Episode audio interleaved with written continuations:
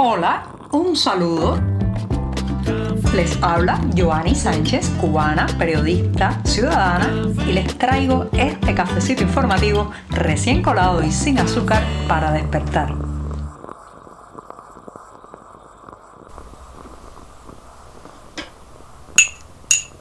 Un cafecito en mitad de la semana es este que estoy revolviendo ahora mismo con la cucharita en el último día de noviembre. Estamos viviendo, sí, el 30 de noviembre de 2022, así que se trata de un programa también para despedir el mes que concluye y empezar el último mes del año. Así que me voy a dar un sorbito, no solamente por el miércoles, sino también por el último día de noviembre.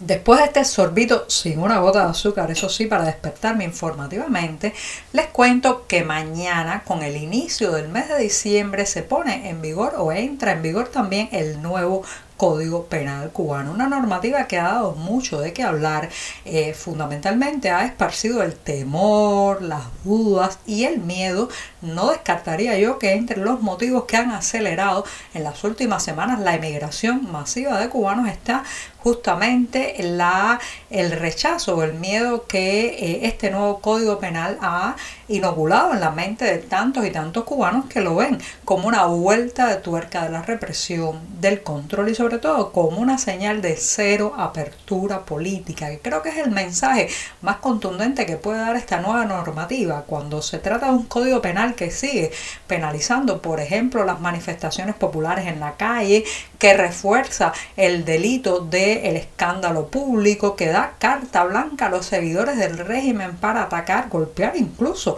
matar a quien, según ellos, pueda hacer algún tipo de acción que desestabilice la paz nacional, lo cual puede ser interpretado en cualquier forma por el oficialismo y por sus tropas de choque. Cuando vemos este código penal no queda más que asustarse, señoras y señores, y concluir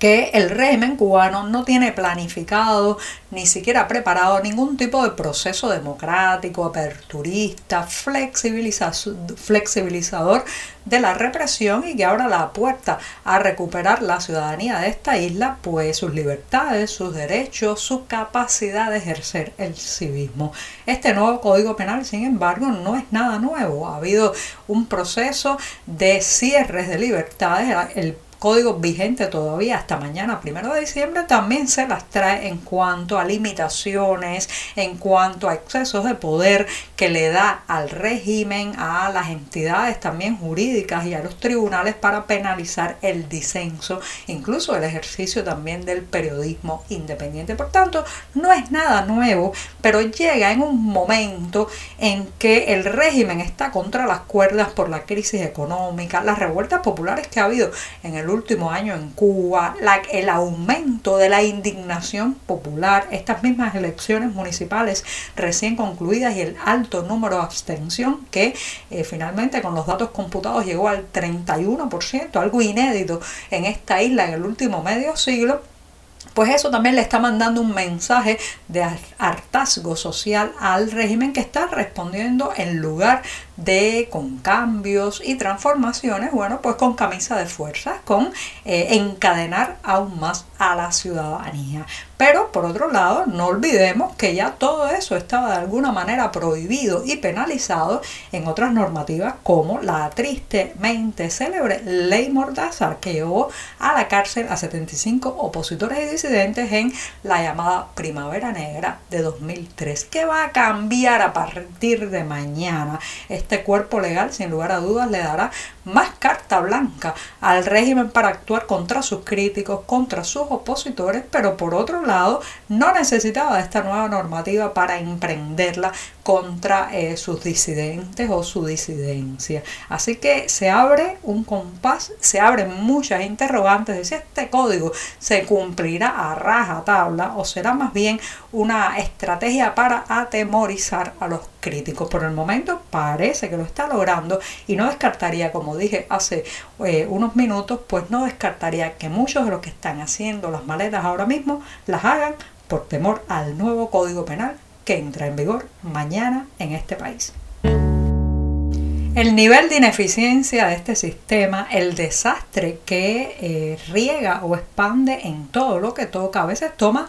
verdadera categoría de absurdo, de ridículo, como es el caso de un tren, específicamente un vagón con hojas de tabaco que se ha incendiado en los palacios Pinar del Río. Les contaba hace unas semanas que debido al huracán Ian, las casas de tabaco, las casas de secado de tabaco en esa provincia, la más occidental de la isla y donde eh, se cultiva y se procesa eh, la mayor parte del tabaco que sale de Cuba, e incluso allí en la zona de San Juan y Martínez, el hoyo de Monterrey específicamente se considera por muchos expertos que sale el mejor tabaco del mundo. Bueno, debido a los vientos huracanados, las fuertes lluvias del huracán Ian, muchas de estas casas de tabaco terminaron en el suelo. ¿Y qué se les ocurrió a las autoridades cubanas del sector tabacalero? trasladar las hojas que todavía faltaban por terminar de secar hacia el oriente del país para casas de tabaco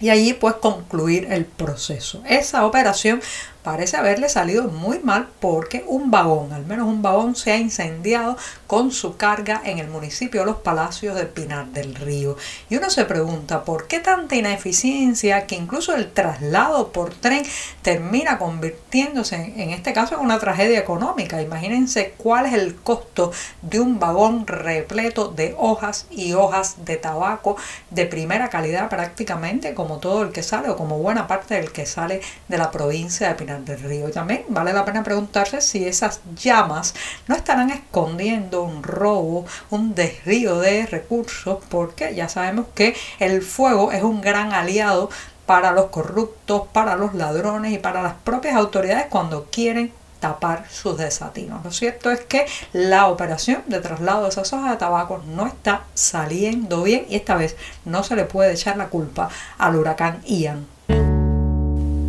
Hay muchas formas en que los estados autoritarios pues ejercen la solidaridad entre ellos, no solamente a través de las votaciones, por ejemplo, en Naciones Unidas donde se tapan las espaldas, evitan que otros países los condenen por la violación de derechos humanos, sino que también hay otras prácticas como silenciar, escamotear, barrer bajo la alfombra informativa las protestas populares que puedan ocurrir bajo este tipo de regímenes. Ese es el guion que está aplicando la prensa oficialista cubana para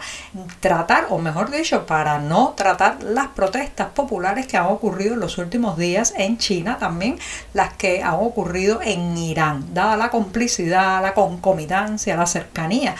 tienen los regímenes de La Habana, Teherán y también Pekín, pues eh, una de las formas que tienen de mostrar, digamos, esa, esa componenda, esa camaradería es justamente no mostrar en las prensas nacionales de cada país lo que está ocurriendo a nivel de calle, a nivel de manifestación popular, a, nivel de indignación de sus ciudadanos. Si usted revisa ahora mismo los principales periódicos cubanos, no encontrará ninguna mención a las protestas que han eh, pues protagonizado fundamentalmente jóvenes chinos debido a las excesivas restricciones, la falta de libertades que han agudizado los controles por la pandemia, pero que son un, digamos, un lugar común, una constante en ese régimen autoritario liderado por el Partido Comunista Chino. Esa forma de complicidad, de escamotear la noticia, es una forma también de guiñar el ojo a Pekín a ver si vuelve a abrir la cartera y suelta unos millones más para el régimen de La Habana. Así que detrás, además de el intento de acallar las voces populares, está también el oportunismo diplomático y político de La Habana. Hora de despedir este programa y voy a aprovechar para recordarles que el próximo fin de semana, a partir del sábado 3 de noviembre, estará presentándose el Congreso Anual La Historia del Periodismo en Cuba. ¿sí? Será un recorrido por la labor informativa de décadas y décadas, especialmente bajo este régimen autoritario, y lo ha organizado el Centro Cultural Cubano de Nueva York, que pues presenta esta conferencia anual con los hitos que marcaron el ejercicio periodístico desde la publicación de la Gaceta de La Habana allá en el remoto 1782. Así que reitero, Congreso Anual La Historia del Periodismo en Cuba y como siempre los detalles en la cartelera del diario digital 14 y medio. Ahora sí, me despido hasta mañana jueves. Muchas gracias. Por hoy es todo. Te espero mañana a la misma hora. Síguenos en 14medio.com. También estamos en Facebook, Twitter, Instagram y en tu WhatsApp. No olvides, claro está, compartir nuestro cafecito informativo con tus amigos.